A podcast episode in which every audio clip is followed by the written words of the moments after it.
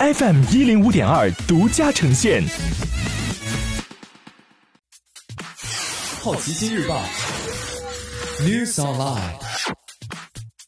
本节目由好奇心日报和喜马拉雅联合出品。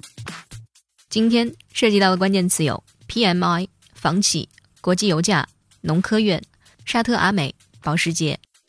中国二月采购经理人指数跌至历史最低，空气质量大为改善。上周六，中国国家统计局公布二月采购经理人指数 PMI，制造业 PMI 为百分之三十五点七，比上月下降十四点三个百分点；非制造业商务活动指数为百分之二十九点六，比上月下降二十四点五个百分点。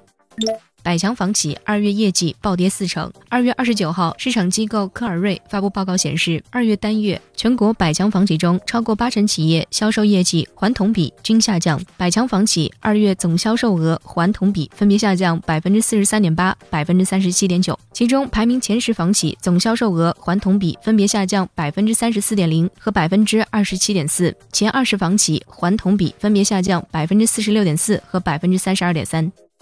国际油价暴跌，创四年来单周最大跌幅。二月二十八号，国际原油期货价格持续下跌，创下二零一六年以来单周最大跌幅。美国 WTI 原油四月期货收报四十四点七六美元每桶，上周暴跌逾百分之十六。布伦特原油四月期货收报五十点五二美元每桶，上周下跌近百分之十四。今天你不能错过的其他新闻有：农科院周日称研制出非洲猪瘟疫苗；沙特阿美股价创上市以来新低。百城旅行破产，日内瓦车展取消，宝马、保时捷线上发布新车。北京暂停出租车、顺风车出京，滴答出行被约谈。联合工作组进驻海航处置债务，海航强调是协助，不是接管。以上就是今天好奇心日报 New Sunlight 的全部内容，也欢迎你把刚才的收获告诉周围的朋友。